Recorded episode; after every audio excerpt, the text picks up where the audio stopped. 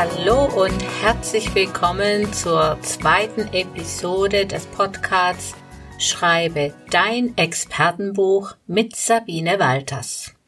Heutiger Titel Warum ich für meine Bücher oft zum Mann werde.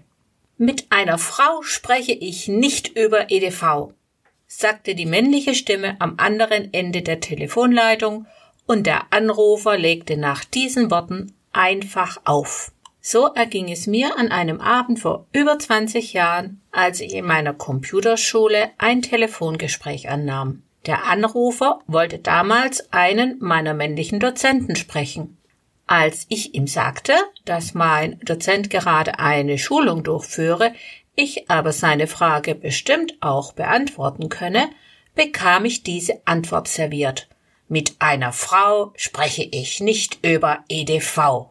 Für mich war das eine schallende Ohrfeige. Gut, zu der damaligen Zeit waren Frauen im IT- oder Computerbereich eher eine Seltenheit aber ich war Inhaberin eines DTP-Studios mit vier Mitarbeitern und einer angeschlossenen Computerschule mit zwei Dozenten.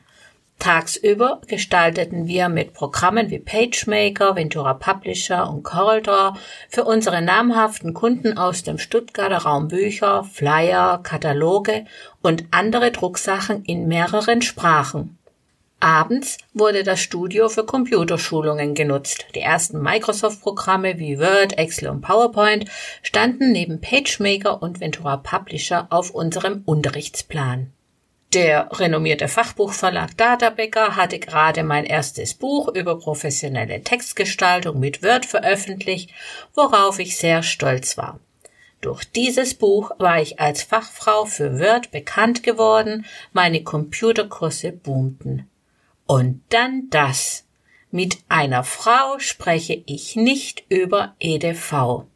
Dieser Satz eines mir unbekannten Mannes hatte mich tief getroffen. Ich kochte vor Wut. Ich knallte die offene Schreibtischschublade neben mir mit so einer Wucht zu, dass das Wasser in meinem Glas auf dem Schreibtisch überschwappte. Und ich schwor mir, das passiert mir nicht noch einmal.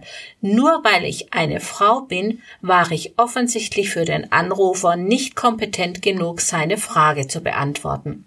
Eine Frage, die er mir nicht einmal stellen wollte. Kurze Zeit später war es soweit. Mein nächstes Buch aus dem IT-Bereich sollte geschrieben werden. Und plötzlich hatte ich die Idee.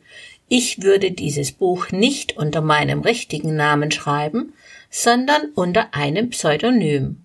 Und zwar einem männlichen Pseudonym. Yes, das war es. Dir zeig ich's, dachte ich mir.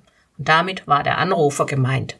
Seit diesem Moment schreibe ich auch unter männlichem Pseudonym Bücher, insbesondere im IT-Bereich, aber auch zum Thema Datenschutz.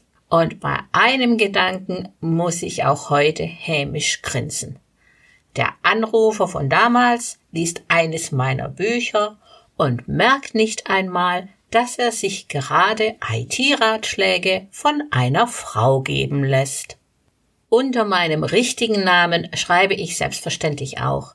Allerdings habe ich unter meinem Pseudonymen mehr Bücher veröffentlicht denn ich schreibe mittlerweile aus Leidenschaft. Es geht mir in den Bereichen, in denen ich unter Pseudonym schreibe, nicht um einen Expertenstatus. Wenn du allerdings mit dem Gedanken spielst, ein Expertenbuch zu schreiben, dann verwende natürlich unbedingt deinen richtigen Namen denn dieses Expertenbuch wird deine Expertise untermauern, dein Branding stärken, deine Sichtbarkeit steigern und es wird dir helfen, neue Kunden zu gewinnen.